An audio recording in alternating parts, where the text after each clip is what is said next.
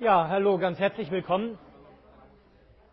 Wir kämpfen immer mit so diversen technischen Problemen noch nebenher, dass irgendwie mit dem Mikrofoneingang zurzeit Probleme sind. Das ist ja so im letzten Viertel oder so der letzten Vorlesung dann ausgefallen. Momentan schaut es wieder so aus, als würde es gehen. Ich hoffe, dass das ähm, sich hält und nicht zwischendurch spontan wieder was passiert. Na, sehen wir mal. Eigentlich geht es ja nicht darum, uns mit der Technik zu befassen, sondern mit dem Stoff. Vielleicht so zum Gesamtrahmen. Ich habe jetzt zuerst mal noch einen Abschluss für dieses HTML-Kapitel. Dazu gibt es auch ausführliche Übungen. Und dann kommt allerdings anderer Stoff, der geht heute an, der, äh, sagen wir, ein bisschen anderen Charakter hat. Also Sie haben jetzt vielleicht in den Übungen gemerkt, dass Sie relativ viel Stoff bekommen haben, zu dem es auch wirklich praktisch was zu tun gibt. Also Aufgaben rechnen, am Rechner was tun. Und es war auch schon ein bisschen Absicht, dass sie am Anfang wirklich versorgt sind mit Dingen, die sie, wo sie aktiv sich betätigen können. Es wird jetzt vom Stoff in der Vorlesung her einiges geben, was sich nicht so richtig perfekt zur Übung eignet. Kommen dann schon auch wieder Sachen, die man üben kann. Aber ein bisschen geht sozusagen der, der Stoffdruck aus den Übungen raus. Und wir haben uns da schon mal in der Gruppe der Tutoren unterhalten, dass wir in den Übungen auch ein bisschen mehr sozusagen entspannen wollen, eine Wiederholungsübung einlegen oder sowas, dass sie wirklich eine, eine Chance haben, eventuell Sachen, die nicht ganz klar waren, mal nachzuarbeiten und nachzuholen. Also bloß zu ihrer Beruhigung und vielleicht, dass Sie sich auch schon mal Gedanken machen, was denn Themen sind, wenn Sie gefragt werden, wo habe ich denn ein bisschen Probleme, was da was einfällt dazu. Ja, zunächst mal vom Stoff her steckt man also mitten in dem HTML-Block drin und dort habe ich eigentlich aufgehört an der Stelle, wo es äh, sozusagen für Medieninformatik und Multimedia natürlich besonders interessant wird. Das ist aber auch ganz knapp, nur der Vollständigkeit halber. Die Medieneinbettung. Wenn ich HTML-Seiten habe, dann kann ich andere Medienobjekte einbetten. Das einfachste sind Bilder. Und natürlich kann ich, um das zu gestalten, jetzt um die ganze Seite zu gestalten, wieder mit den anderen Konstrukten arbeiten, also mit Tabellen zum Beispiel oder Frames oder Inline-Frames, die wir alle besprochen haben. Aber wie kriege ich das Bild überhaupt rein? Dafür gibt es eben dieses Image-Tag, wo ich eine Quelle angeben kann. Das kann auch eine Quelle von einem anderen Server sein. So kann durchaus eine beliebige URL sein, dass das Bild von einem anderen Server geladen wird. Wobei man natürlich immer, wenn man Bilder einbindet, sich darüber im Klaren sein muss, äh, dass das grundsätzlich ein Copyright-Problem sein kann, dass das Bild urheberrechtlich geschützt ist und Sie es nicht so ohne weiteres einbinden dürfen. Sie können das Bild auch größer oder kleiner machen. Sie können also die Höhe oder die Breite angeben. Wenn Sie beides angeben, kann es schwierig werden, weil dann das Bild unter Umständen genau auf die Größe und die Breite angepasst wird und dann also verzerrt wird. Und äh, prinzipiell kann natürlich, können Sie um so ein Image-Tag auch ein Anchor machen. Das heißt, das kann im Prinzip ein Inhalt eines Verweises sozusagen sein. Das kann also ein Bild, Verweis darstellen. Ja, ganz praktisch könnte ich also an irgendeiner beliebigen Stelle in meinem HTML-Text zum Beispiel schreiben, Image src ist gleich.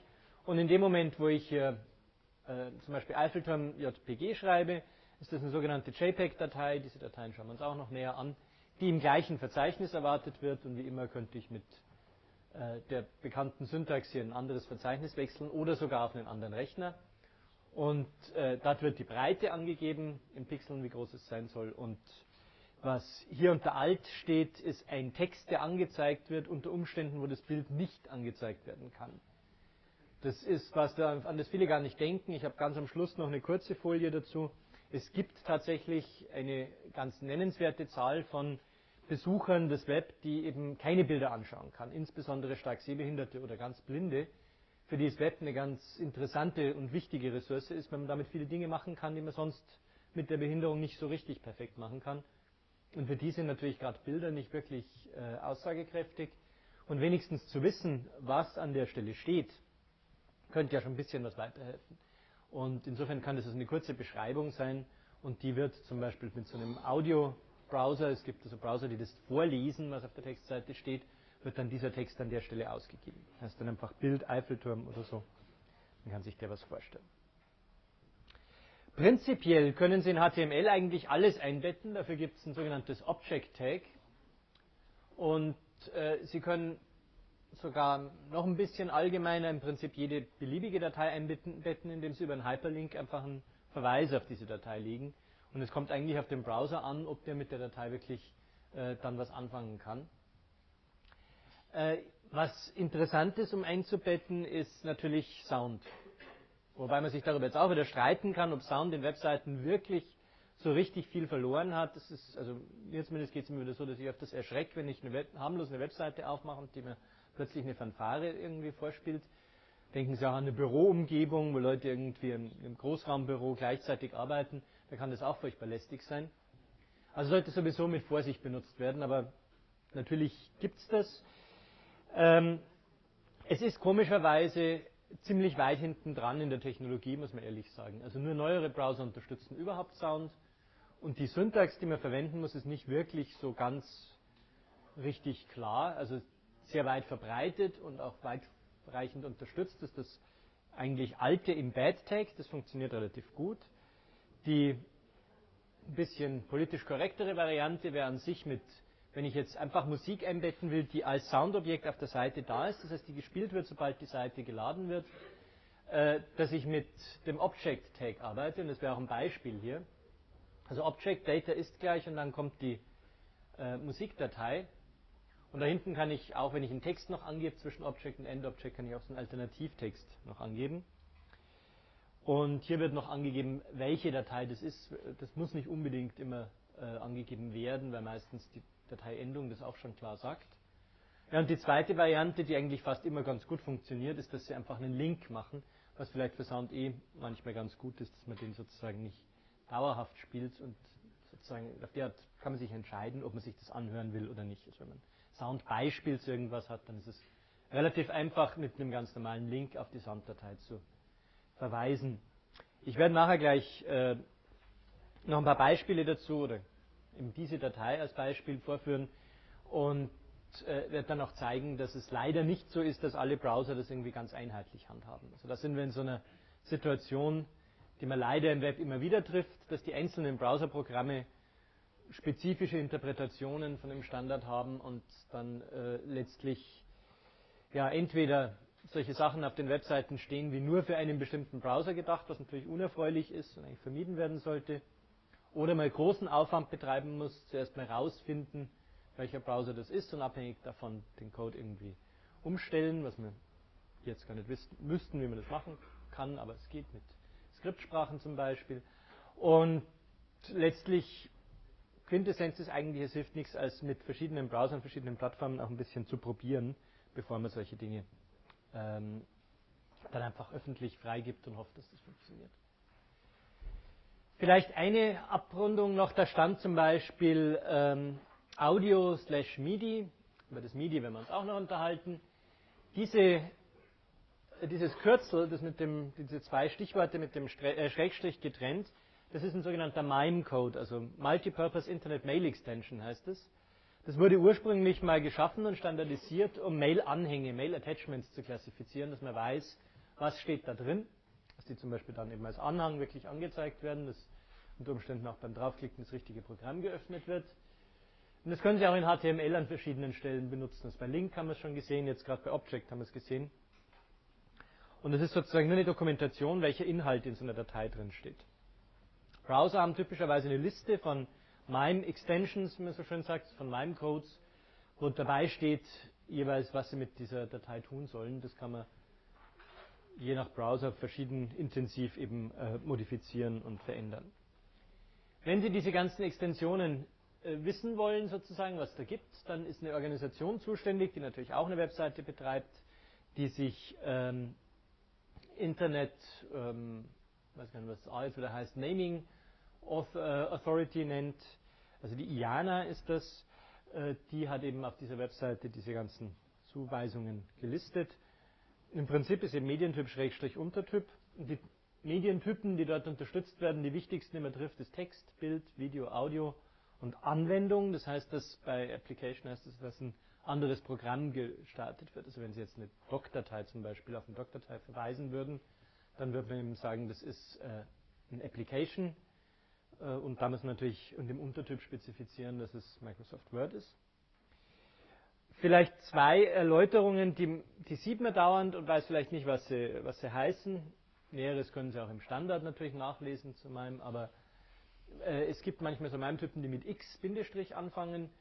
Das bedeutet als Konvention, dass das Untertypen sind, die nicht auf dem äh, Client, sondern auf dem Server ausgeführt werden. Und was Sie auch manchmal treffen, sind Untertypen, die mit VND. Punkt anfangen. Ähm, also gerade Microsoft Word zum Beispiel wäre so ein Fall.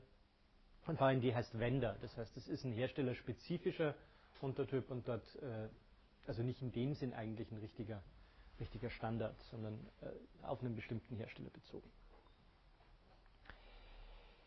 Ja, das ist eigentlich vom HTML her das Wichtige, was ich Ihnen zunächst mal in der Vorlesung zeigen wollte. Ich habe zwei abschließende Bemerkungen noch dazu. Das eine ist, was Sie vielleicht schon gemerkt haben, wenn Sie mit HTML gearbeitet haben, ist, dass man da so ein, äh, irgendwie einen Kompromiss finden muss zwischen zwei Extremen. Das eine ist, man will gestalten.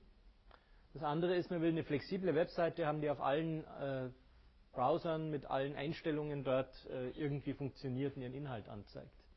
Gestalten wird natürlich heißen, dass ich Formatvorgaben mache, dass ich Schriften festlege, dass ich Schriftgrößen festlege, dass ich vielleicht mit Frames oder so auf die Seite genau aufteile, äh, dass ich generell mit sehr viel grafischem Aufwand arbeite. So ist das Web ursprünglich nicht auf die Welt gekommen. Das Web war ja, wie gesagt, ein Kommunikationshilfsmittel für Wissenschaftler und denen ist das Layout eigentlich gar nicht so wichtig gewesen, sondern bloß, dass die Information auf allen Plattformen rüberkommt. Deswegen ist es so, dass Sie im Browser eine Zeichengröße einstellen können, dass wenn Sie das äh, Layout entsprechend machen, dass Sie die Seite dann vergrößern und verkleinern können und das Layout sich anpasst. Ja, Sie können, wenn Sie das interessiert, mal spielen, zum Beispiel mit der Lehrstuhl-Homepage von der Medieninformatik. Das ist ein klassischer Fall von einem Liquid Design. Das heißt, wenn Sie da die Seite kleiner machen, dann passt sich das Layout so gut es geht, irgendwann hat natürlich seine Grenzen, äh, der Fenstergröße an. Und wenn Sie zum Beispiel lmu.de anschauen, die, die Homepage von der Uni, die hat im Prinzip im Wesentlichen den gleichen, die gleichen Gestaltungsprinzipien, aber wenn Sie die kleiner machen, dann schneiden Sie einfach von dem, dem, Fenster was ab. Das heißt, da ist eine bestimmte Mindestgröße des Fensters ist einfach vorausgesetzt, sonst funktioniert das ganze Layout nicht. Und das ist so ein klassischer Fall, wo man sich einfach entscheiden muss, was von äh, beiden man will. Und natürlich, wenn man eine feste Fenstergröße voraussetzt, dann werden Leute, die eben schlechte Browser sozusagen mit schlechter Auflösung haben, äh, ganz erheblich benachteiligt. Die können die gar nicht mehr vernünftig benutzen. Und dementsprechend natürlich, wenn man so ein ganz flexibles Layout haben will, das überall anschaut, wird man natürlich an anderen Stellen auch bescheidener sein. Also Schriftgrößen nicht festlegen, Frames vielleicht nicht benutzen, auch generell mit der Grafik vorsichtig sein. Und das sind dann Seiten, die man sozusagen überall auch auf einem Handy oder so ganz vernünftig äh, lesen kann. Also wenn Sie jetzt denken, Sie sind in irgendeiner Notsituation, ich hatte das mal in Dresden, war ein Hochwasser und da wurden Webseiten provisorisch eingerichtet als Nachrichtenmedium, einfach um zu sagen, wo ist welche Straße gesperrt und so weiter. Da will man eben dann auf Grafik verzichten, da will man, dass wirklich die reine Information rüberkommt. Und das wären solche Webseiten, die man dann eben bestimmt eher in der zweiten Richtung auslegt. Also sehr flexibel, wenig Ladezeit und vom Benutzer einstellbar, wie er es haben will. Das zweite, die zweite Randbemerkung, sozusagen, Abschlussbemerkung, die hatte ich vorher schon ein bisschen gemacht.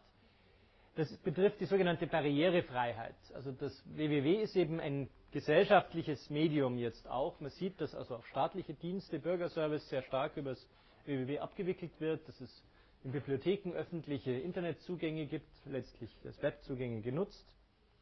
Äh, dementsprechend soll es natürlich auch allen Bürgern oder allen Menschen in dem Land wohnen zur Verfügung stehen auch denen, die Behinderungen haben. Also zum Beispiel Sehbehinderungen, Hörbehinderungen stören ein bisschen weniger. Aber es gibt auch andere Behinderungen, Leseschwächen, auch Lernschwächen oder Schwächen in der Bedienung von Eingabegeräten wie einer Maus, wo man dann stattdessen vielleicht lieber mit, einer, mit Pfeiltasten der Tastatur arbeitet. Und um sicherzustellen, dass Webseiten auch für einen großen, wirklich großen Kreis von Benutzern zugänglich sind, gibt es die Web Accessibility Initiative, auch bei der W3Org. Da können Sie nachlesen, äh, was die vorschlagen. Das ist so eine Richtlinie, sozusagen eine Liste von Vorschlägen, wie man das, äh, was man beachten sollte und wie man Webseiten gestalten soll, um die Benutzbarkeit für insbesondere für behinderte Benutzer zu erhöhen. Die sind inzwischen, äh, es geht jetzt ein bisschen zu weit, machen wir dann in äh, weiterführenden Vorlesungen, aber die sind zum Teil auch wirklich gesetzlich verankert bei uns, dass man die in bestimmten um, äh, Umfängen umsetzen muss, zum Beispiel bei staatlichen Angeboten. Also zum Beispiel dieses Alt-Take von vorher, dass man textuelle Information zum Bild dazu tut. Ein Beispiel, das da explizit steht. Oder dass man nur mit der Tastatur die Seite benutzen kann, nicht darauf angewiesen ist, auf irgendwas mit der Maus zu zeigen, zum Beispiel in einem Bild auf irgendwas zu zeigen, um in der Navigation weiterzukommen. Generell für jeden Benutzer, letztlich ist das, was das allen Benutzern was bringt, wenn die Struktur klar ist, der Text wirklich sehr klar ist, dann äh, wird es eben auch für einen sehr weiten Benutzerkreis zugänglich. Optisch gibt es Dinge, also rein von der Farbgestaltung her, wenn Sie also äh, sehr geringen Kontrast zwischen Schrift und Hintergrund haben, dann machen Sie es sehr schwer für Leute, die insbesondere mit Sehen Probleme haben. Aber es gibt auch ein paar Dinge, an die man so vielleicht in erster Näherung gar nicht mehr denken würde. Äh, zum Beispiel blinkende Inhalte. Also es gibt so Webseiten, auf denen irgendwie, und sei es bloß für Werbung, ähm, relativ hektisch blinkende Inhalte erscheinen, ohne dass man in irgendeiner Form vorgewarnt wird.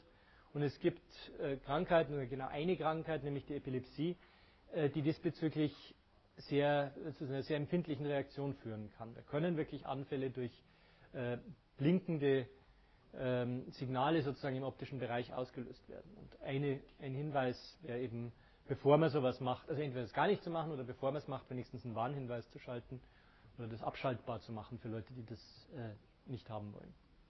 Weil das wirklich eine gesundheitliche, massive Beeinträchtigung ist. Also das nur ein, sozusagen zur Abrundung, was es da noch alles an Themen gibt. Und Sie sehen schon, dass Webdesign also viel mehr ist als das, was wir jetzt so ähm, ganz auf die Schnelle uns angeschaut haben. Ich werde jetzt diese ähm, Webseiten auch nochmal in der Vorführung kurz äh, einfach nochmal aufmachen.